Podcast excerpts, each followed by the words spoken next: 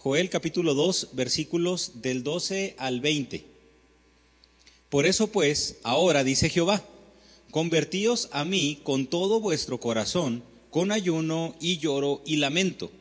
Rasgad vuestro corazón y no vuestros vestidos, y convertíos a Jehová vuestro Dios, porque misericordioso es y clemente, tardo para la ira y grande en misericordia, y que se duele del castigo ¿Quién sabe si volverá y se arrepentirá y dejará bendición tras de él?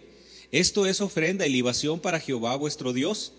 Tocad trompeta en Sión, proclamad ayuno, convocad asamblea, reunid al pueblo, santificad la reunión, juntad a los ancianos, congregad a los niños y a los que maman. Salga de su cámara el novio y de, y de su tálamo la novia. Entre la, entre la entrada y el altar lloran los sacerdotes, ministros de Jehová, y digan, Perdona, oh Jehová, a tu pueblo, y no entregues al oprobio tu heredad, para que las naciones que se enseñoreen de ella. Porque ha de decir entre los pueblos, ¿dónde está su Dios? Y Jehová, solícito por su tierra, perdonará a su pueblo. Responderá Jehová y dirá a su pueblo, He aquí yo os envío pan, mosto y aceite, y seréis saciados de ellos, y nunca más os pondré en oprobio entre las naciones y haré alejar de ellos al del norte, y lo echaré en tierra seca y desierta. Su faz será hacia el mar oriental, y su fin al mar occidental, y exhalará su hedor, y subirá su pudrición, pudrición porque hizo grandes cosas. Hemos estudiado en, estas, en, en estos pasajes de Joel que la salvación y el juicio de Dios, obviamente, son de Dios, la salvación es de Dios, el juicio es de Dios, pero también tienen una característica, según lo que vimos la semana pasada. Son juicios, es un juicio incomparable. No se compara lo que el juicio de Dios, no se compara lo que va a venir con otra, con otra calamidad que puede estar o que se puede avecinar hacia el mismo pueblo. La salvación que Dios ofrece tampoco es incomparable, no se compara con nada. Sin embargo, la intención de Dios al hablar de juicio no es tanto en sí atemorizar, sino más bien guiar al pueblo al arrepentimiento. Tenemos que llevar y tenemos que comprender que tenemos que, que Dios quiere llevarnos al arrepentimiento y es lo mismo que nosotros pretendemos hacer cuando predicamos la palabra de Dios. Hace tiempo lo mencionaba como un ejemplo. Sacaron una película que se llamaba El infierno y era utilizada para evangelizar. Hace tiempo se sacaba una película del rapto que era utilizada también para evangelizar, pues donde todo el mundo se quedaba. Y luego la película también, una de las frases de la película era así, te has quedado atrás. Entonces cuando todo el mundo veía la película, híjole, yo no, yo no me quiero quedar atrás. No, pues yo no me quiero tampoco quedar ahí en, yo no me quiero ir a, las llamas, yo no me quiero morir en el infierno, yo no quiero estar eternamente ahí. Entonces, obviamente, cuando se predicaba y cuando se llegaba la invitación, ¿quién quiere estar en el infierno? Pues nadie, pues de, de loco que vamos a andar queriendo estar allá. ¿Quién se quiere quedar cuando venga el rapto? Pues nadie se quiere quedar. Pero entonces la pregunta sería, ¿qué tanto se está guiando al arrepentimiento?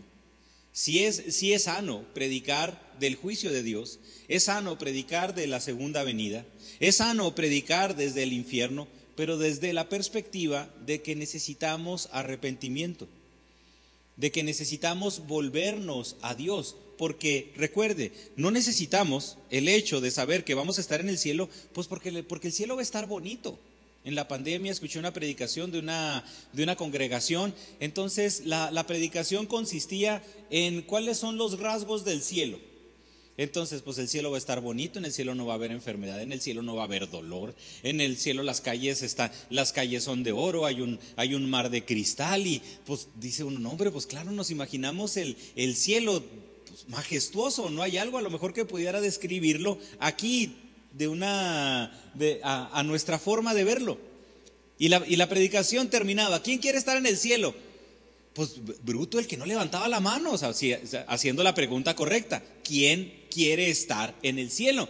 Pues todos queremos estar en el cielo, hablando de esas bondades, es como si se lo pusiera aquí, o sea, ¿dónde, dónde prefiere vivir? Y nos ponen, le pongo una casa del, del, fraccionamiento, del San Francisco, del campestre, donde usted quiera, y luego le voy a poner una choza de cartón y usted, ¿y dónde quiere vivir? En una casa donde ahorita no hay aire acondicionado, no hay nada, no hay agua, no hay agua potable, pues claro que todos vamos a decir, no, pues yo prefiero vivir en la, en la casa esta si ya me la regalan, y si ya no tengo que pagar predial, si ya no tengo que pagar servicios, porque en el cielo todo va a ser gratis.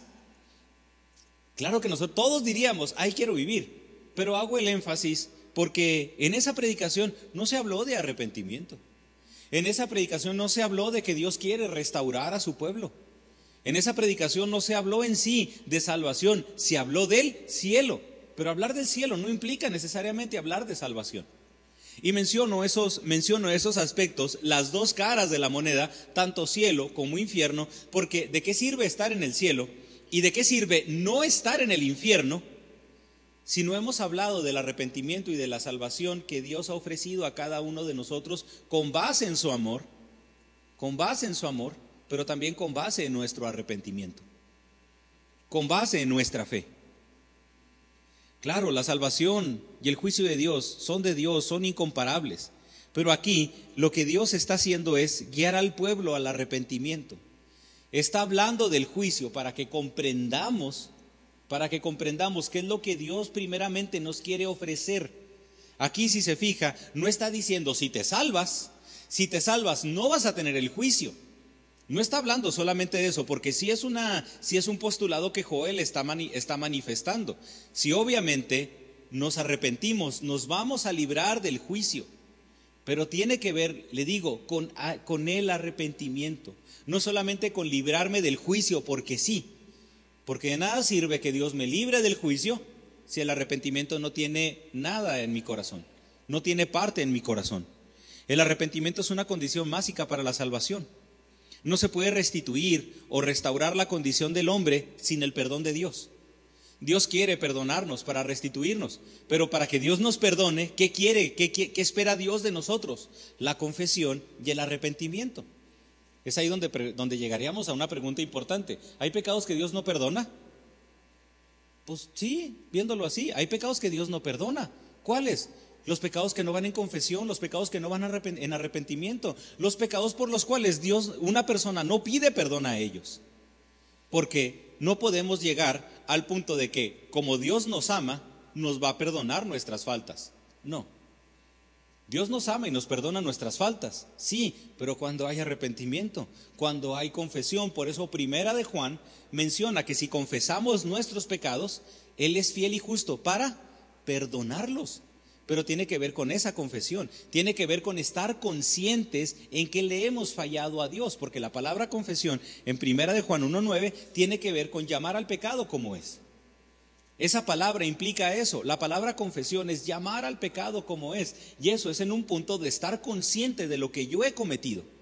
Si usted platica con una persona y esta persona se están poniendo a cuentas y llega un momento en el que usted le dice a la persona, ¿sabes qué? Me ofendiste por esto y por esto y por esto y por esto.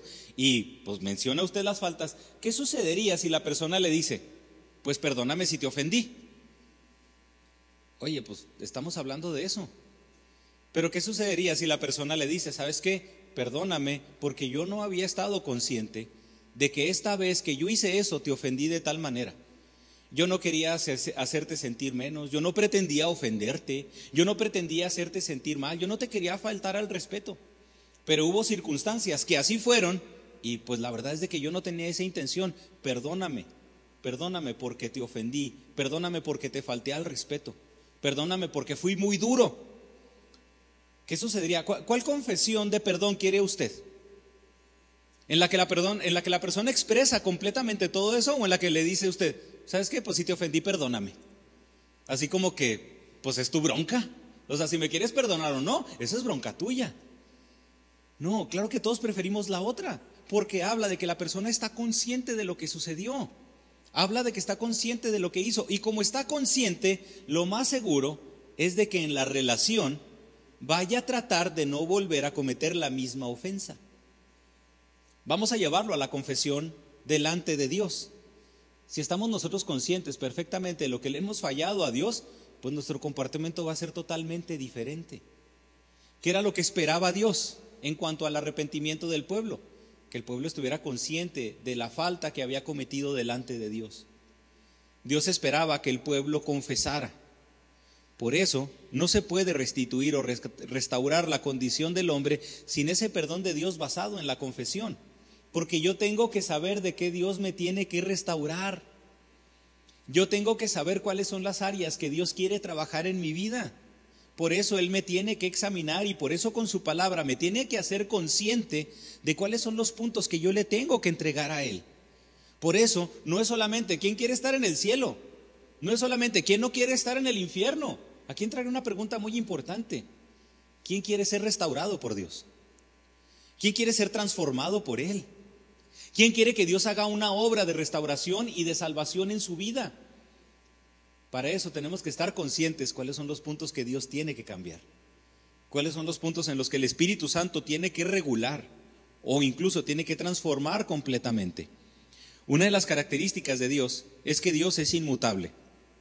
Dios no cambia y Dios no va a ir en contra de sus leyes o de leyes que Él mismo ha establecido.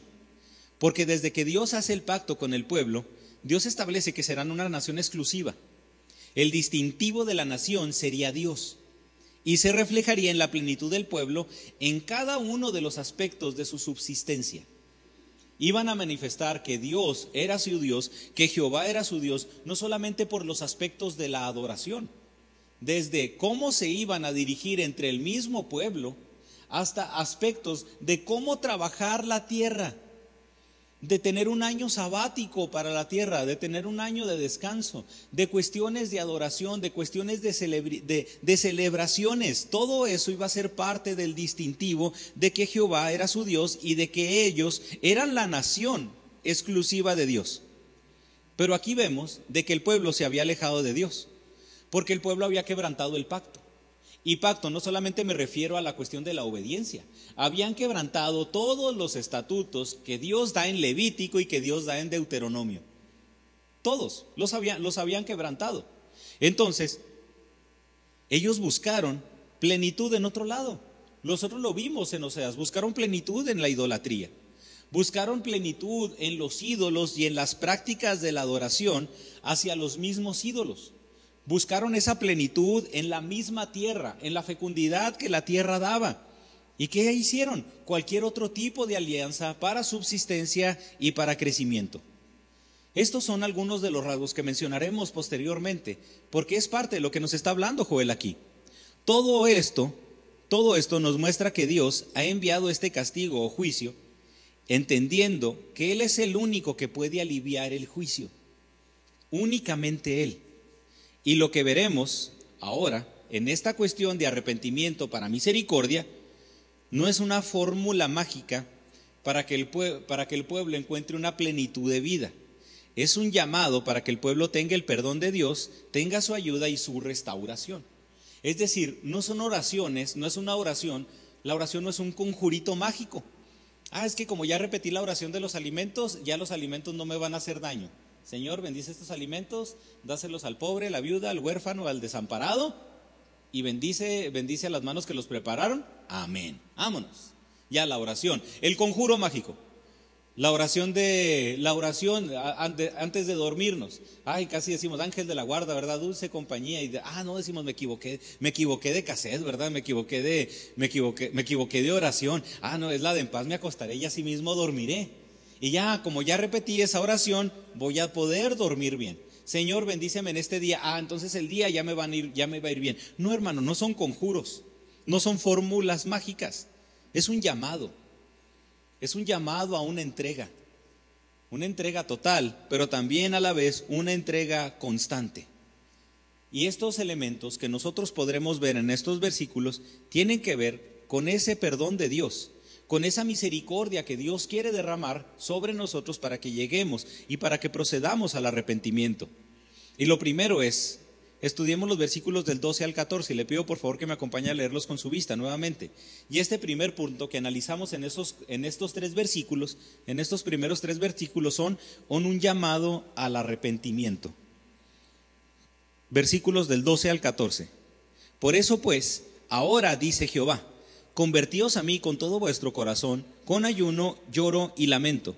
rasgad vuestro corazón y no vuestros vestidos, y convertíos a Jehová vuestro Dios, porque misericordioso es y clemente, tardo para la ira y grande en misericordia, y que se duele del castigo. ¿Quién sabe si volverá y se arrepentirá y dejará bendición tras de él? Esto es ofrenda y libación para Jehová vuestro Dios. Y aquí es importante, hermano. Aquí es importante lo que menciona, porque ¿cómo empieza? Por eso, pues, por eso, pues.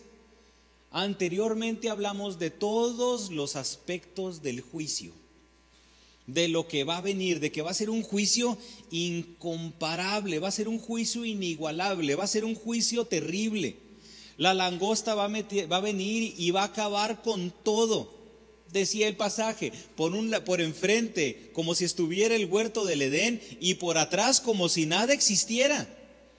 Va a acabar con todo, se va a meter sobre, se va a meter entre las ventanas, va a hacer, va a ruido, va a ser visible y va a ser un ejército que no se va a poder atacar con espada. aparte de todo eso, no sé, indefendible.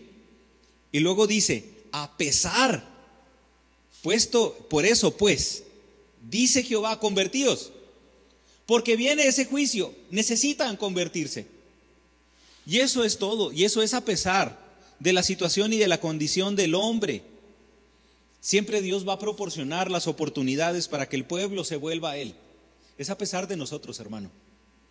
Es a pesar de nuestras condiciones. Dios siempre va a promover, Dios siempre va a propiciar todas las condiciones todas las oportunidades para que nosotros nos volvamos a Él. Siempre. Siempre. No es un Dios que viene y toca, una vez la puerta. Oye, ¿quieres transformarte? ¿Quieres arrepentirte? Y luego, ah, no, no quiso. Dios es más insistente que las llamadas del banco. No solamente dos días, tres días, no, ¿a quién de ustedes no lo tienen ya a veces hasta el copete? ¿Y estos de dónde sacan mi número? Y siguen llamando y siguen llamando y siguen llamando. Dios es más insistente, porque a Dios le interesa nuestro arrepentimiento, a Dios le interesa nuestra conversión, a Dios le interesa que nosotros nos volvamos a Él. Por eso dice, convertíos a mí con todo vuestro corazón, que se refiere a un arrepentimiento y obediencia que Dios espera como parte del pacto. Dios está diciendo, yo estoy cumpliendo mi pacto a la perfección y estoy esperando que tú lo cumplas y voy a hacer todo lo necesario para que tú lo cumplas porque es un pacto que yo he establecido. Oiga, la alianza con Dios es tremenda porque no es a pesar de nosotros, Él es inmutable. Y es una de las razones que nosotros vemos que Pablo le explica a Timoteo, aunque nosotros fuéramos infieles, Él permanece fiel, porque no puede negarse a sí mismo. Es decir, su fidelidad, su parte del pacto no depende de lo que nosotros hacemos o no hacemos, depende de que Él es Dios y por eso es confiable. Convertíos. Resalta que el arrepentimiento, y convertidos de todo corazón, resalta que el arrepentimiento debe ser auténtico. Si digo genuino o si digo auténtico, pues es incluso, lo he mencionado anteriormente, es hasta pleonasmo. La, palabra arrepentimiento genuino es como decir subir la subida y bajar la bajada. O sea, si es arrepentimiento, es genuino. Si no, si no hay cambio, pues entonces ya lo pudiéramos llamar a lo mejor de otra, de otra manera. Pero lo que aquí está diciendo, a lo que está refiriendo es de que con todo vuestro corazón, con ayuno, con lloro y con lamento, resalta de que es algo que Dios entiende y que Dios está consciente que no podemos fingir. A lo mejor entre nosotros podemos fingir arrepentimiento. A lo mejor entre nosotros podemos fingir actitudes, podemos fingir acciones, podemos demostrar entre nosotros diferentes sentimientos o emociones que, posiblemente no existen o no o existen pero no hay hacia la persona. Pero hacia Dios, hermano, no puedo fingir. Yo puedo aquí decir, ¿sabes qué, Señor? Perdóname y, y sí decirlo. Pero Dios sabe si la condición que estoy expresando es auténtica. Si la condición que estoy expresando es genuina. Ahorita hay una gran búsqueda de la originalidad. Todo mundo quiere ser original, todo mundo quiere ser único. Pero el detalle es de que en esa originalidad la gente se está olvidando de que debe ser auténtica. Hay gente única, pero que no es ella. Hay gente única que no tiene su, pero no tiene su sello característico. Está fingiendo ser otra persona. ¿De qué sirve? Lo importante es de lo que está diciendo aquí Joel, es de que delante de Dios no podemos fingir arrepentimiento. Delante de Dios no podemos fingir nuestra verdadera condición. Por lo tanto, fíjese, creo que sería más significativa una oración que exprese, ¿sabes qué, Señor? ¿Sabes qué, Señor? Yo sé lo que quieres, pero no puedo. Yo sé lo que quieres, pero la verdad es que no quiero cambiar. Creo que tendría más sentido esa oración que decirle a Dios algo que no hay en nuestro corazón. Porque le estaríamos diciendo, la verdad, no quiero cambiar. ¿Y usted cree que Dios, siendo insistente como es Dios, siendo inmutable como es Dios, usted cree que no va a promover las circunstancias necesarias para que usted quiera cambiar? Por eso implica la sinceridad en la oración. Es la sinceridad en cuanto a nosotros vamos con Dios. Porque, ¿qué sucede con el joven rico? El joven rico llegó con palabras bonitas delante de Jesús. El joven rico llegó adulando a Jesús, llegó reconociendo quién era Jesús, pero no quería un cambio de condición. Él quería seguir siendo la misma persona que era, pero ahora no solamente con el estatus que le tenía la riqueza. Ah, él quería, aparte del estatus que le, que le tenía la riqueza, quería el estatus que le daba ahora ser Jesús su maestro. Él no quería un cambio de condición. ¿Y qué hizo, ¿Y qué hizo Jesús? Dice la palabra, lo miró con amor. Y algunos interpretamos esa expresión así como que, anda, jovencito, anda, pobrecito, anda, jovencito. ¿Y qué sucedería si el joven rico se arrepintiera en la actualidad? Si viene una persona como el joven rico, ay, llegó Elon Musk, vino a Monterrey y se pasó a la ciudad de Chihuahua y vino aquí a la iglesia Bautista Emanuel diciendo que estaba arrepentido, diciendo que quiere aportar para la obra. Y lo rechazaron. ¿Cómo? Donde muchas iglesias se hubieran chupado los bigotes de donde ahí viene la persona más rica del mundo y quiere aportar para el evangelio. Qué bendición. ¿Usted cómo sabe si realmente entonces se está convirtiendo? Y Jesús rechaza al joven rico. ¿Por qué? Porque su acercamiento no era auténtico. ¿Cómo estamos entonces nosotros? Por eso les digo, creo que vale más una oración en la que delante de Dios decimos, ¿sabes qué, Señor? Yo sé que tú quieres que cambie. ¿Sabes qué, Señor? Yo sé que tú quieres esto, pero ahorita no quiero. Creo que valdría la pena más esa oración sin fingimiento que una oración fingida o un, acercamiento fingido. Y esa es la razón por la cual el arrepentimiento no son los cambios en nuestras acciones el arrepentimiento se refleja por medio de nuestro comportamiento, pero no solamente es el cambio de acciones, no es el cambio en, las, en ciertas actitudes, no es el cambio en las reacciones, es un cambio interno que se va a ver reflejado en todo nuestro comportamiento, en todo nuestro ser. Primeramente es venir a Dios sin hipocresía, es venir a Dios sin máscaras, sin disfraces. Y Joel está enfatizando que a Dios le desagrada una conducta simulada, sin una mente transformada. Arrepentíos, convertíos, como una consecuencia de que Dios ha transformado nuestra mente.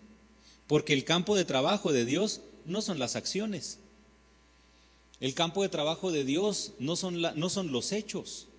El campo de trabajo de Dios es el corazón del hombre. El campo de trabajo de Dios es la mente del hombre. Dios quiere renovar nuestra mente. ¿Qué tenemos que hacer? Acercarnos. Los rituales del pueblo eran muestra, eran muestras externas. Y nosotros entendemos y sabemos de que iban y hacían sacrificios, pero el corazón estaba alejado de Dios. Entonces Dios decía, pues, ¿de qué me sirven estas expresiones? Su corazón está alejado de mí. No quiero ese holocausto, no quiero ese sacrificio, quiero ese acercamiento sincero, quiero ese arrepentimiento. Por eso los rituales, pues sí, deberían de ser muestras de ese arrepentimiento, pero para ese arrepentimiento, ¿qué necesitaban aparte? Una una evidencia una evidencia de que Dios había cambiado. De nada servía venir y sacrificar al becerro si entre semana viviéramos como si, el, como si el becerro no se hubiera sacrificado. De nada sirve ahorita decir Cristo ha resucitado si todo el año actuó como si Dios estuviera muerto para mí. De, de nada sirve. Porque no son solamente ese tipo, ese tipo de expresiones. Es lo que radica y lo que hay en nuestro corazón que nos lleva a actuar. Por eso el arrepentimiento no está separado de la evidencia que muestran nuestras acciones. Es la razón por la que incluso Santiago es enfático. A ver, muéstrame, muéstrame tu fe sin tus obras. Y lo que está diciendo Santiago es, muéstrame tu fe sin tus obras para yo darte a entender que no tienes fe. Pero yo te puedo demostrar mi fe por medio de mis obras. Pero ojo, ¿qué está enfatizando Santiago? Mi fe por medio de mis obras. Es decir, las acciones son una evidencia de lo que hay en nuestro corazón. Las acciones son una evidencia de lo que hay en nuestro corazón. No voy a hacer para pretender ser. Soy, por eso hago. Dios hace en nosotros, por eso hacemos. No vamos a actuar para pretender ser. Y eso recurre en muchas iglesias en la actualidad. Ah, miren, fotito de quién sabe qué tanto, dándole dinero a los indocumentados, para que la gente vea o, o piense que somos iglesia. No, no somos iglesia solamente por ayudar a los indocumentados, no somos iglesia por dar de comer, somos iglesia porque basamos todo en la palabra de Dios primeramente, lo cual nos lleva a actuar. Son consecuencias, nuestras acciones son consecuencias de lo que hay en nuestro corazón. Pero para ese cambio, ¿qué quería Dios? Acérquense, conviértanse, conviértanse. Y uno de los reflejos importantes de esa conversión, o para esa conversión, fíjense, convertidos con todo vuestro corazón. Pero lo que me, me, encanta lo que aquí dice Joel, porque Joel no está diciendo, conviértanse de todo corazón y cambien sus actitudes. El que roba ya no robe, el que fuma ya no fume. El que es el Sergio, por favor, ya deje de ser bailador. El que hizo esto ya no lo haga. No, ¿cómo? Fíjese lo que está diciendo Joel, esto es bien importante, convertidos con todo vuestro corazón, con ayuno y lloro y lamento. ¡Sas! Es decir, la evidencia del arrepentimiento no es lo que yo le demuestro a usted. Primeramente, no es lo que yo le demuestro a usted, es como yo voy delante de Dios. Para demostrar que me he arrepentido, no basta con dejar lo que yo hacía. Basta con empezar a hacer lo que Dios quiere que yo haga. Conviértanse. ¿Cómo? Y aquí no les está diciendo Dios, dejen de adorar a los Baales. No les está diciendo Dios, hagan, de este tipo de, hagan este tipo de sacrificios. No, con ayuno. Lamentense por su pecado. Con ese llanto que los debe de caracterizar, con ese lamento por el pecado que ustedes deben de tener. Y volvemos a, los, volvemos a las bienaventuranzas. Bienaventurados los pobres en espíritu. Bienaventurados los que lloran. Los que reconocen su bancarrota espiritual. Y aquellos que lloran y se lamentan por su condición. Desde ahí empiezan muchas cosas. ¿Cómo está, ¿Cómo está nuestra condición constante delante de Dios? Tenemos que llegar al punto de que estamos en necesidad. Estamos en necesidad de Él. Dios no quiere expresiones mecánicas. Dios no quiere expresiones superficiales. Aquí es interesante mencionar que el ayuno no es una manda con la finalidad de que Dios responda a una petición, sino más bien una expresión de que vamos en humildad ante Él con un llanto y un lamento complementario. Es un acercamiento a Dios por lamentar la condición de que nuestro corazón ha estado alejado de Él. Les está diciendo Dios, va a venir el juicio, un juicio que va a arrasar con todo, pero la razón por, las que ustedes, por la cual ustedes me deben de suplicar no es para evitar que la langosta se va a comer todo. La razón por la cual deben de suplicar es su condición de pecado. Y esto tiene que cambiar muchas veces nuestro acercamiento a Dios y nuestras peticiones delante de Él. Porque huimos del juicio por las consecuencias del juicio. Porque pues si viene el juicio, hermano, pues nos vamos a tener que comer. Recuerde, tampoco vamos a tener, tampoco el pueblo iba a tener con qué adorar. Entonces, no, pues yo no quiero ese juicio porque yo no me quiero quedar sin nada. No, no es eso. Es, yo no quiero el juicio porque yo no quiero estar alejado de ti. Yo no quiero el juicio porque yo quiero estar contigo, porque yo quiero agradarte. Es un acercamiento a Dios por lamentar la condición de que nuestro corazón ha estado alejado de Él. El pueblo tiene que reconocer que ha estado alejado de Dios. Los judíos expresaban su dolor rompiendo sus vestidos al enfrentar una situación dolorosa o de aflicción. Siempre que había una mala noticia, lo que hacían los judíos era rasgar sus vestiduras. Siempre que había algo, una, una noticia que para ellos les dolía, incluso la muerte de algún familiar, alguna situación que comprometía su salud física, lo que hacían ellos era rasgar sus vestidos en señal de duelo. Pero Joel no exhorta a que rasguen sus vestidos. Es muy importante lo que dice en el versículo 13, rasgad vuestro corazón y no vuestros vestidos. Es decir, de nada sirven las expresiones que tú hagas por medio de tu comportamiento si el interior no ha sido renovado. ¿Cómo lo complemento con el Nuevo Testamento? Cuando Pablo nos habla en Romanos que no es la circuncisión física, sino la circuncisión del corazón. Es decir, no se trata de lo que tú expreses, sino lo que tú expreses con base en tu interior. Por eso Joel no exhorta a que se rasguen sus vestidos. No pide que lo manifiesten exterior, exteriormente, sino que rasguen su corazón. Que el arrepentimiento no sea por un dolor externo, sino que el arrepentimiento sea por el lamento de una condición interna. Y aquí es muy importante ir ante Dios. Porque entonces yo puedo decir, yo puedo justificar mis acciones, yo puedo decir que estoy bien, yo puedo decir que no he pecado. O si he pecado, puedo justificar las razones por las cuales he pecado. Pero Dios quiere que Dios quiere examinarme a mí.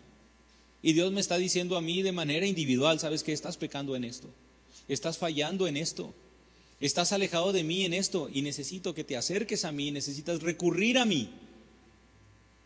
Y aquí valdría entonces la pena preguntarnos, ¿qué nos estará diciendo Dios? Es una cuestión, ahorita lo vamos a ver, es algo comunitario, pero individualmente, ¿qué sabemos que Dios nos está hablando a nosotros? ¿Por qué debemos acudir a Dios? Y nos lo dice el versículo 14. El versículo 13, porque misericordioso es y clemente, tardo para la ira y grande en misericordia y que se duele del castigo. Lo que está haciendo Joel es citar Éxodo 34, 6. Habla de que Dios quiere detener el castigo. Oiga, si nosotros como padres, siendo injustos, cuanto más Él, siendo totalmente justos. ¿A poco no como a, nosotros como padres, los, hijos los hijos que se encuentran aquí, a lo mejor no, en serio, yo sé que a lo mejor no nos creen, pero nosotros como padres no nos gusta castigar a, los, a nuestros hijos. Nos duele castigar, nos duele castigar a nuestros hijos. Nos duele el lamento de nuestros hijos con base en el castigo. Hay hijos que parecían no, papá, es que parece que lo disfrutan. Y bueno, si hay alguien que lo disfrute, pues, pues espero que se ponga cuentas con Dios, ¿verdad? Pero no es algo que incluso nosotros disfrutemos. Ahora imagínense, si nosotros somos injustos, queriendo el bien para nuestros hijos, no disfrutamos de ciertos castigos, Dios tampoco. La intención de Dios no es castigar, recuerde. Recuerde, cuando lo estuvimos estudiando en Mateo, el lago de fuego destinado para Satanás y sus ángeles. El lago de fuego está destinado para Satanás y sus ángeles. El juicio de Dios está destinado para Satanás y sus ángeles, no para la creación que Dios hizo para que se le adorara. Y Dios quiere salvar a la gente del juicio. Dios quiere salvar a la gente del infierno. Y Dios quiere que la iglesia participe en esa salvación que Dios, que, que Dios quiere para todos. Dios no quiere castigarnos. Predicar arrepentimiento es predicar la esperanza de salvación del hombre. Hermano, necesitamos arrepentirnos por la sencilla razón de que Dios no quiere castigarnos. Dios está dispuesto a pasar por alto cualquier ofensa con tal de perdonarnos porque se duele del castigo. Oiga, y, esto, y esto, es, esto es bien interesante, por eso mucha gente choca con la palabra de Dios. Piense en el pecado que usted considere más atroz. Piense en el pecado que usted considere así más delicado. O piense en el pecado que usted no perdonaría. Piense en ese pecado que usted no perdonaría. Dios le puede perdonar a esa persona ese pecado con tal de arrepentirse y confesarlo. Nosotros no. O sea, nosotros si una persona hace, una, hace algo delicado contra nosotros y nomás nos pide perdón, no, hermano, nuestra humanidad a veces nos impide cambiar de sentimiento, cambiar de emoción. Pero fíjese Dios, basta con pedir perdón en arrepentimiento. Ningún sistema religioso hace eso. Todos los sistemas religiosos se basan en cierto perdón, pero siempre se tiene que hacer algo, siempre se tiene que entregar algo a cambio. Dios no pide eso. De hecho, es el único sistema religioso donde el que pide adoración es el que ha entregado todo. Todos los sistemas religiosos, el hombre se entrega al ídolo, el hombre se entrega al Dios. En el de nosotros no. Dios se entregó al hombre. Pero también, obviamente, reconociendo para que el hombre se entregara a Dios. La pregunta del versículo 14 es importante. ¿Quién sabe si volverá y se arrepentirá y dejará bendición tras de él? Esto es ofrenda y libación para Jehová nuestro Dios. El perdón de Dios tiene una intención de un cambio de condición. Si éramos negligentes, Dios quiere hacernos sabios. Si somos indiferentes a su voluntad, Él quiere movernos a obediencia. Si somos perezosos, Él quiere hacernos diligentes. Pero lo que está haciendo Joel es hacer esta pregunta para que el pueblo pueda aprovechar la oportunidad del perdón y la restauración que Dios incluye, que Dios le da, porque es una restauración que Dios, que Dios provee todo lo necesario para llevar a cabo los rituales en el templo, lo cual es una, es una marcada señal de que el compañerismo con Dios ha sido restaurado. Por eso dice, ¿quién sabe si volverá y se arrepentirá y dejará bendición tras de él? Lo que está diciendo Joel es de que, fíjate, tienes que aprovechar, porque quién sabe si haya perdón. Y anteriormente vimos de que, la, de que el juicio de Dios por medio de las langostas va a venir y va a acabar con todo. Va a venir y va a acabar con los suministros, recuerde, va a venir y acabar con la subsistencia y con todo lo necesario para la adoración. Y Joel está diciendo, aprovecha, porque quién sabe si se arrepienta, ¿eh? ¿Quién sabe si Dios se arrepienta de dar ese perdón y quién sabe si Dios se arrepienta de proveer todo lo necesario para ustedes, tanto para la subsistencia como para la adoración a Él. Todo lo necesario, todas esas ofrendas. La restauración trae nueva vida. La restauración trae un cambio de condición en el hombre. Y le digo, incluye las provisiones necesarias para la subsistencia y para llevar a cabo los rituales en el templo. Y aquí es importante preguntar, ¿por qué no ha habido restauración? ¿Por qué no ha habido restauración? Pues siendo bien sinceros, porque no ha habido arrepentimiento. La bendición de Dios ahí ha estado. La bendición de Dios la hemos tenido. Y, hay, una gran, hay una gran diferencia entre bendición de Dios y restauración. El punto es que muchas personas quieren bendición y no restauración. ¿Por qué? Por la sencilla razón de que piensan que están bien. Porque no ha habido restauración. Y siendo muy sinceros, personalmente sabemos, sabemos si hay dolor en nuestra vida por no cumplir su voluntad. si sabemos que no estamos cumpliendo con la voluntad de Dios, si sabemos que no estamos realizando lo que Dios quiere que cada uno de nosotros hagamos? ¿Por qué no hay restauración? Porque no hay un dolor por no cumplir su voluntad. No hay un lamento por nuestra condición. No hay un lamento por vivir recurrentemente en pecado. ¿Qué tenemos que hacer? Pues tenemos que pedirle a Dios que Dios examine nuestro corazón que realmente nos haga ver si la conversión es algo que ha sido efectuado en nuestra vida. Convertidos con todo vuestro corazón, convertidos sinceramente. Pero no está diciendo cambien de acciones. Vayan ante Dios con ayuno. Vayan ante Dios con llanto y con lamento por su condición. Y ahí sería, ¿cuántos de nosotros hemos hecho eso? ¿O cuántos de nosotros en su defecto lo estamos haciendo? Porque no es algo que yo pueda decir, ah, ya lo hice y ya nunca se me acabó, ya, ya se me acabó, ya esa oración ya no. No, podemos ver en Romanos capítulo 7 el lamento de Pablo, un lamento posiblemente recurrente por su condición, una lucha que Pablo expresaba y que él decía, es que no hago, no hago el bien que quiero, lo que estoy haciendo es el mal que no quiero. Y Pablo expresa ya que es una condición en la que ya no quiere estar.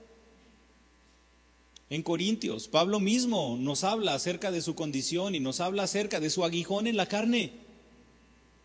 En dos cartas diferentes, Pablo estaba expresando que la condición en la que se encontraba era una condición que no le gustaba. Hermano, basta de la oración del fariseo. Basta de la oración del fariseo y hagamos recurrentemente la oración del publicano. Sé propicio a mi pecador. Versículos 15 al 17. Este, estos primeros versículos son un llamado al arrepentimiento. Los siguientes versículos son un llamado en conjunto. Es un llamado al arrepentimiento, pero en conjunto. Versículos 15 al 17. Tocad trompeta en Sión, proclamad ayuno, convocada asamblea, reunida al pueblo, santificad la reunión, juntad a los ancianos, congregad a los niños y a los que maman. Salga de la cámara el novio y de su tálamo la novia.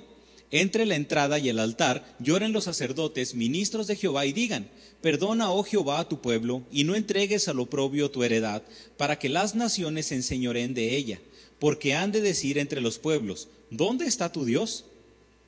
El toque de trompeta es una convocatoria colectiva. Todos, nos está llamando a todos. Por eso menciona desde ancianos hasta los niños más pequeños, los niños de pecho, el novio, la novia, los ministros, todo mundo. Es una reunión en la que nadie debería de quedar fuera y su finalidad, la finalidad de esta reunión es la confesión de las faltas. Es un arrepentimiento que Dios quiere que todo el pueblo manifieste porque Dios pretende derramar su misericordia sobre todo el pueblo. Obviamente, quien la va a derramar sobre el que se arrepiente. Pero aquí Dios quiere derramar esa bendición y esa misericordia sobre todo el pueblo. Y comienzo en este punto con una pregunta. ¿Por qué un llamado colectivo? ¿Por qué se imagina usted que un llamado colectivo? Y lo voy a lo voy a llevar así. O sea, sinceramente y rápidamente, ¿por qué un llamado colectivo? Pues ve a la sociedad. Una sociedad en crisis en todos los aspectos. Oiga, a mí, se, a mí se me hace bien interesante ver cómo cada año nos dicen que vamos a estar en una crisis económica. Y los que dicen que vamos a estar en una crisis económica, lo dicen teniendo una reunión desde un hotel con todos los lujos. O sea, crisis económica, pues para ti que, para los demás, que tú pones las reglas. Desde ahí nos está hablando de la injusticia en la que vivimos. Se menciona que el 1% de la población tiene más riqueza que el otro 99%, estadísticamente hablando. Entonces, ¿la crisis mundial es por falta de administración del que es pobre?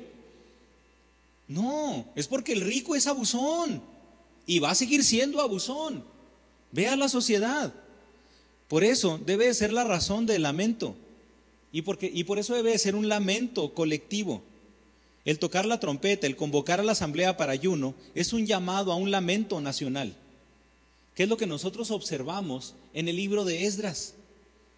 ¿Qué sucedió cuando abrieron la palabra? Todo el pueblo estuvo adorando, ayunando, llorando por su condición.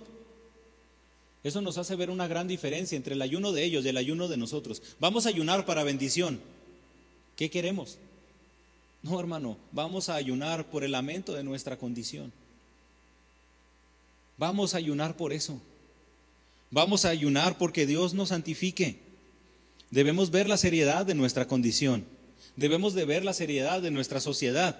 Porque convivimos en una sociedad donde un tipo que se cree una niña de ocho años se le da educación.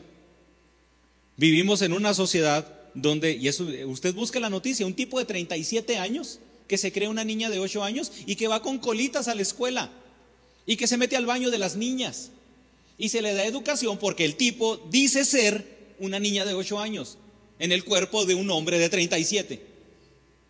En esa sociedad vivimos, donde, ese, donde esa persona manifiesta su creencia y se le da educación donde un hombre que se cree un perro se le dan privilegios, donde un político corrupto se le defiende y se le justifica, donde un animal tiene más valor intrínseco que un perro.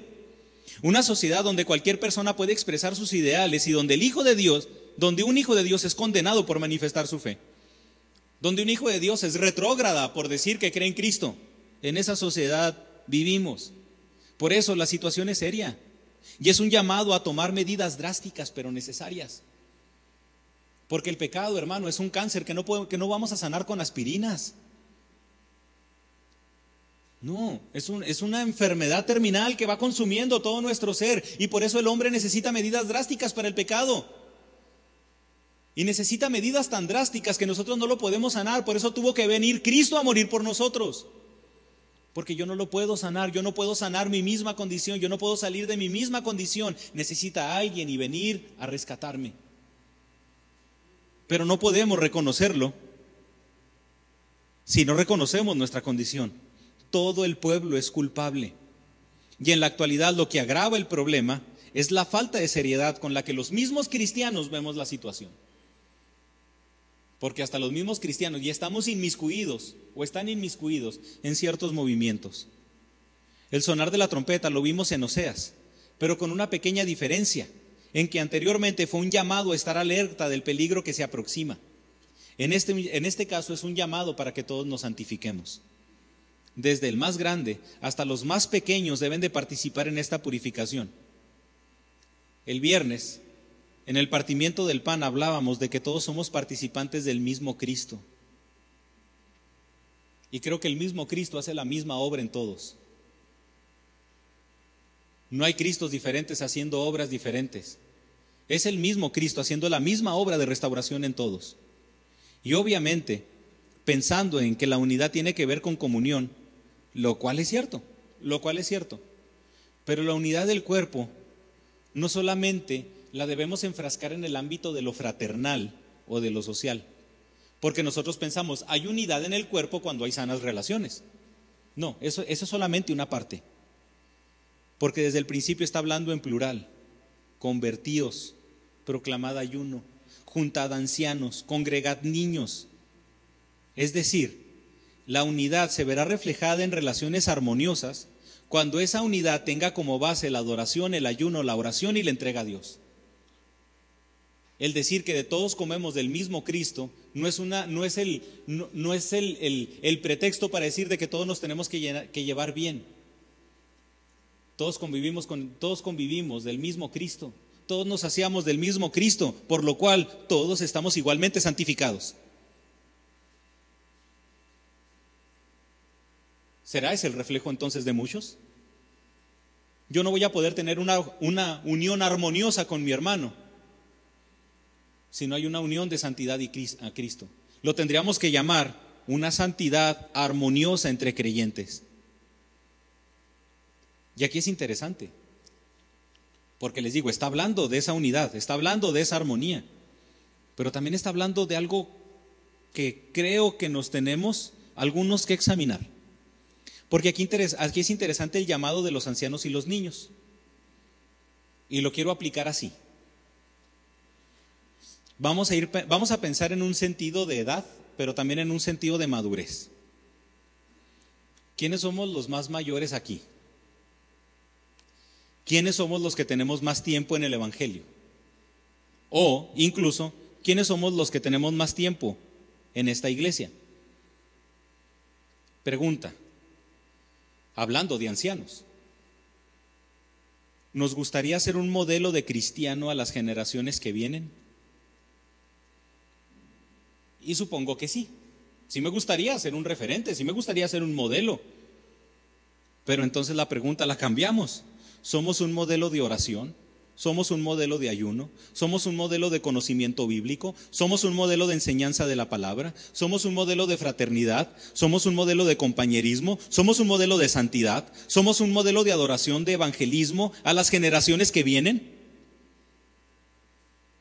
Es decir, los mayores aquí. O incluso, vamos a enfocarlo, hermanos líderes aquí. Nos gustaría que los demás tengamos la vida de fraternidad que tenemos, que los demás tengamos la vida de compañerismo que tenemos, la vida de evangelismo que tenemos, la vida de conocimiento bíblico que tenemos, la vida de enseñanza de la palabra que tenemos, la vida de disciplina cristiana que tenemos. Por eso convoca primero a los ancianos. ¿Por qué? Porque contagiamos a las nuevas generaciones, pero muchas veces las contagiamos con nuestros vicios. ¿Sabe por qué yo ¿Sabe por qué a mí me gusta llegar temprano a la iglesia? Porque mis papás se esforzaban por llegar temprano a la iglesia y yo lo veía. Porque para mi papá era igual de importante llegar temprano a la iglesia que llegar al trabajo. Porque yo veía a mi papá trabajar hasta horas de la noche el sábado, porque él decía, tengo que trabajar ahorita para poder ir a la iglesia mañana. ¿Qué cree que se me grabó? Es fundamental ir a la iglesia contagiamos a, a los demás de nuestras, de nuestras generaciones, sí, a las nuevas generaciones, pero las contagiamos de vicios, las contagiamos de conductas, las contagiamos de, de conceptos erróneos, las contagiamos de intenciones, las contagiamos con nuestra manera de pensar. Contagiamos a las, a las nuevas generaciones de lo que es el servicio en la iglesia. ¿Qué es el servicio? Posiblemente algo que se tiene que, que posponer. Contagiamos a nuestras nuevas generaciones de la importancia del estudio bíblico en la iglesia. El estudio bíblico es algo que únicamente puedes tener el domingo a las 12 y eso, si no se te pega, es bueno. Porque usted vaya a la escuela, mijo, porque tiene que ser buen profesionista. Usted estudie, mijo, estudie inglés, porque en el inglés está el futuro. Usted tiene que saber otro idioma para que esté bien preparado en esta sociedad donde hay tanta competencia. Y le decimos a nuestros hijos, apréndase un versículo bíblico, porque es importante que Dios se desarrolle en usted. Eh, le decimos a nuestros hijos, este, esta noche vamos a estudiar este capítulo de la Biblia, hijo, porque Dios te va a hablar a tu corazón. Contagiamos a las nuevas generaciones de lo que hay en nuestro corazón. Pero tristemente veo una iglesia contagiada de vicios. Y no solamente y no me refiero a esta iglesia. Me refiero a una iglesia cristiana, a una iglesia bautista, contagiada de malos vicios, contagiada de conductas, contagiada de conceptos erróneos, contagiada de intenciones. Algo sencillo, este, este viernes lo vivimos. ¿Por qué, por, qué, antes nos queríamos bautizar nosotros? Esta es una plática que habíamos tenido mi esposa y yo. Ah, es que yo me quiero bautizar porque cuando estábamos pequeños nos decían, es que cuando tú te bautices vas a tener, vas a tener este voz y voto en la iglesia. No, hermano, ese no es el objetivo del bautismo. Cuando desciende el Espíritu Santo en forma de paloma, no le dice a Jesús, este es mi Hijo amado en el quien tengo complacencia, vaya mi Hijo a la sinagoga para que exponga su punto de vista y tenga voz y voto. No, no le dijo eso. El objetivo del bautismo era comenzar su ministerio. Pregunta, ¿cuántos de nosotros en la actualidad tenemos la visión del bautismo de que al bautizarnos somos miembros funcionales de una iglesia universal? Somos siervos que vamos a dar nuestra vida por Cristo. El bautismo, ¿vemos el bautismo con eso? No, porque estamos contagiados de vicios. Porque estamos contagiados de conceptos erróneos. Voy a la iglesia, ore mi hijo, vaya a la iglesia para que Dios lo bendiga. No, no oramos para que Dios nos bendiga. No venimos a la iglesia para que Dios nos bendiga. Venimos en una adoración y en una alabanza a Él. Independientemente de cómo esté la sociedad. Porque ahora en la actualidad, ser cristiano es ser sinónimo de ser rechazado y de ser excluido en una sociedad que tanto habla de la inclusión. Porque habla de una inclusión, de ser como ellos, no de marcar la diferencia. Los ancianos debían ser los primeros en arrepentirse. Y los que seguían de ellos deberían de ver el arrepentimiento y aprender de la humillación delante de Dios y de ellos. Tenemos que hacer ver a las nuevas generaciones que vale la pena ser creyente. Tenemos que hacer ver a las nuevas generaciones que vale la pena arrepentirse. Tenemos que hacer ver a las nuevas generaciones que vale la pena entregar todo por Cristo. Los sacerdotes deben actuar como líderes en este lamento público, es decir, deberían de ser los primeros. Ellos tienen el deber de interceder por la nación y suplicar la misericordia divina. Deben de ser partícipes activos del lloro, de la oración, como intercesores del pueblo. Dice entre el vestíbulo y el altar, o entre el pórtico y la entrada. Pero termina con una pregunta esta porción, ¿dónde está tu Dios? ¿Dónde está tu Dios? Porque han de decir entre los pueblos, ¿dónde está tu Dios? Perdónalos, perdona a tu pueblo, porque si no los perdonas, Dios vas a ser mofa de todos. Y es claro, hermano, Dios no, Dios no necesita que lo defendamos. Las naciones paganas pondrían en tela de duda la existencia, la grandeza y el poder de Dios a causa de la debilidad del pueblo. Y esto creo que sucede en la actualidad. Mucha gente pone en tela de duda la grandeza de Dios, el poder de Dios, por la debilidad de la iglesia.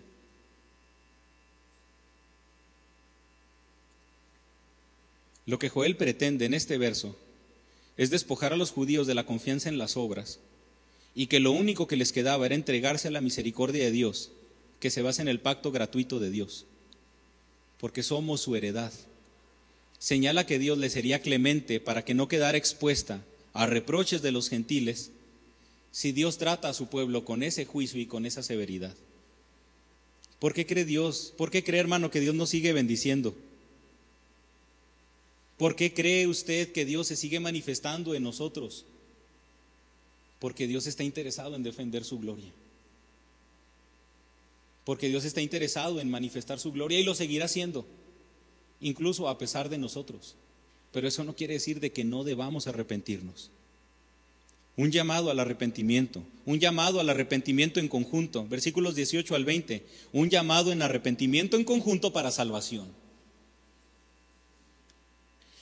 Versículo 18 al 20, y Jehová, solícito por su tierra, perdonará a su pueblo. Responderá Jehová y dirá a su pueblo, He aquí yo os envío pan, mosto y aceite, y seréis saciados de ellos, y nunca más os, os pondré en oprobio entre las naciones y haré alejar de vosotros al del norte, y lo echaré en tierra seca y desierta. Su faz será hacia el mar oriental y su fin al mar occidental, y exhalará su hedor y subirá su pudrición, porque hizo grandes cosas. No sé si alguno de ustedes tiene alguna versión como la nueva versión internacional, y esto lo enfatizo aquí, porque en versiones como la nueva versión internacional deja claro que Dios en las dos nos deja claro que Dios, nos quiere, Dios quiere perdonar los pecados de su pueblo. Pero en, en versiones como NBI observamos que el pasaje, específicamente el versículo 18, está escrito en pasado. Entonces el Señor mostró amor por su tierra y perdonó a su pueblo. Eso nos dice Nueva Versión Internacional o algunas otras versiones. Y lo que sugiere es de que entre estos versículos y lo que vemos en el capítulo 2 hasta del 1 al 17, lo que sugieren es de que el pueblo se había arrepentido. Por eso habla en pasado, mostró su misericordia. Mostró la misericordia en el versículo 18, porque del 1 al 17 fue, todo lo que, va a ocasionar el juicio y el pueblo se arrepintió. Quizás habían llevado los rituales prescritos por el profeta, Dios había iniciado ese proceso de restauración para la, nación. En cambio, otras traducciones relatan el, lo relatan en tiempo futuro como una condicionante, como la acabamos de leer nosotros. Pero a pesar de que el hombre ha contaminado y administrado incorrectamente la tierra, Dios sigue siendo Dios. Lo que pongo aquí, Dios sigue siendo Dios y de la misma manera la iglesia sigue siendo de Dios.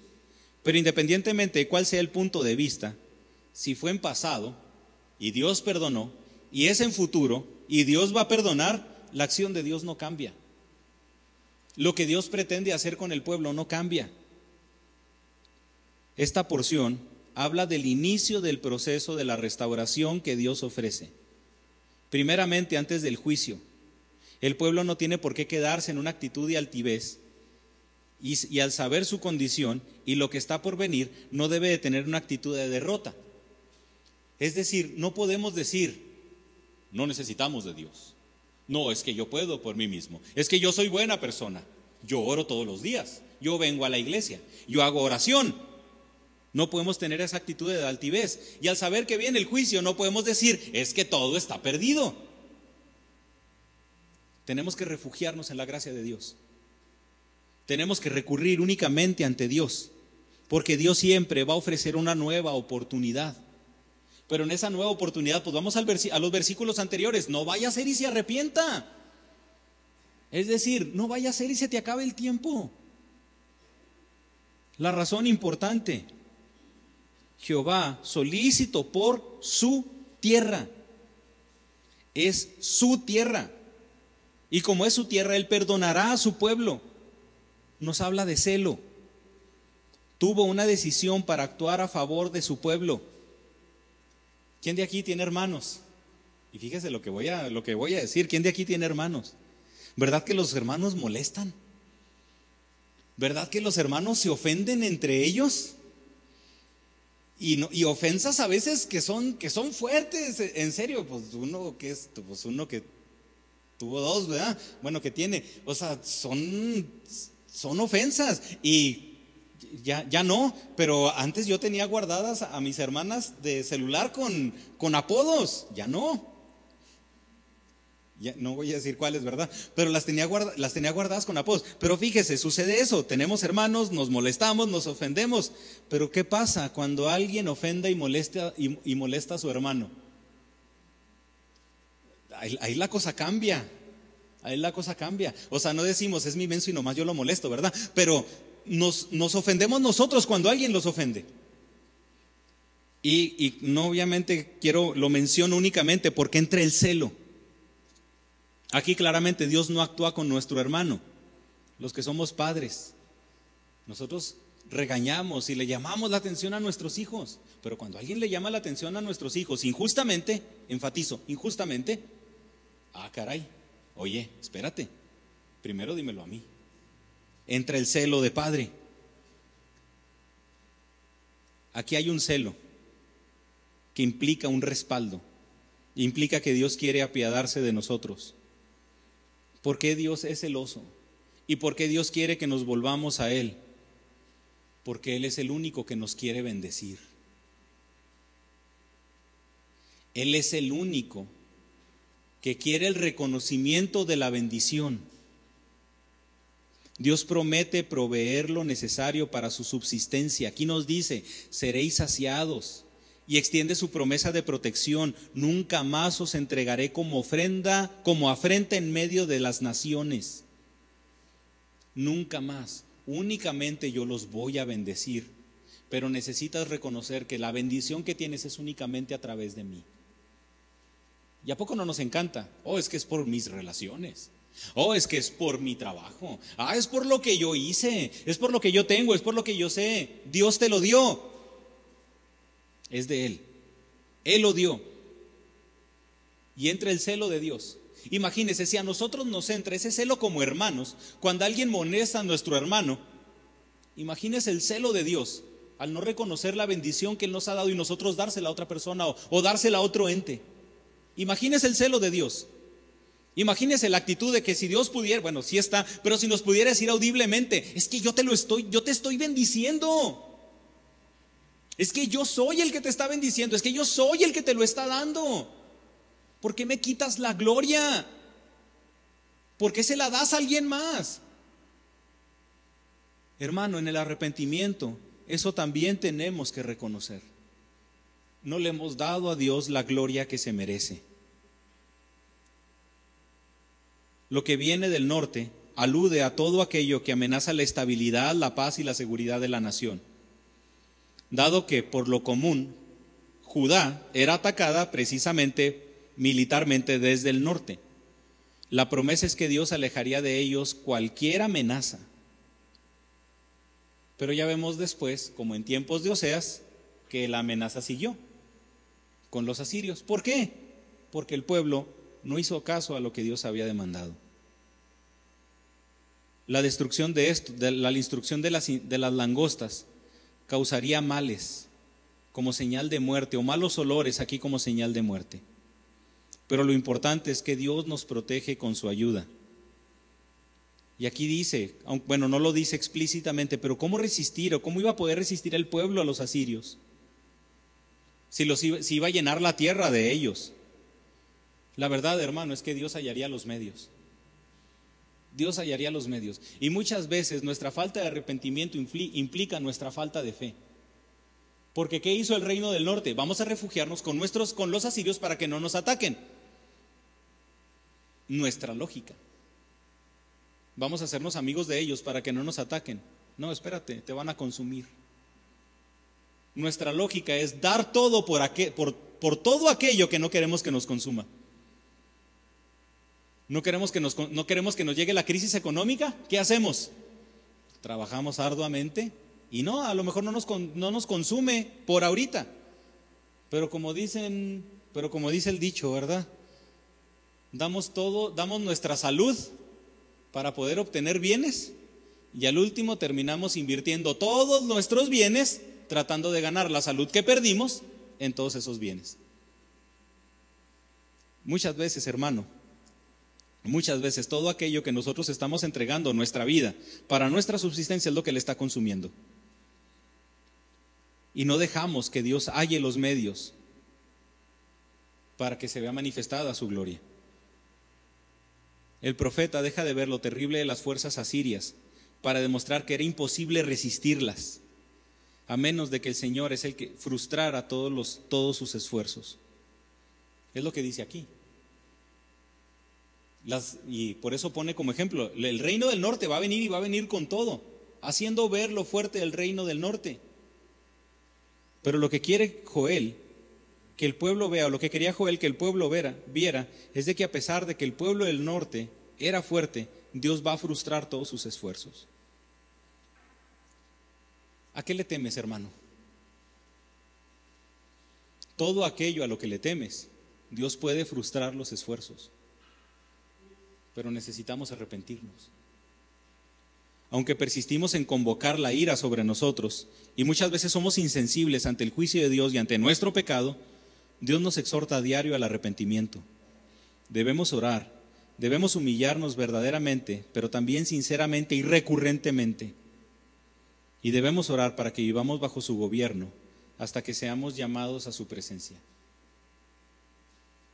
Proclamad ayuno Leo nuevamente los versículos 12 y 13. Por eso, ahora dice Jehová, convertidos a mí con todo vuestro corazón, con ayuno, con lloro y lamento. Rasgad vuestro corazón y no vuestros vestidos, y convertidos a Jehová vuestro Dios, porque misericordio es y clemente, tardo para la ira y grande en misericordia, y que se duele del castigo. Vamos a, vamos a ligar este versículo con la última parte del versículo 20. Y clemente, tardo para la ira y grande en misericordia, y que se duele del castigo, porque Dios hizo grandes cosas.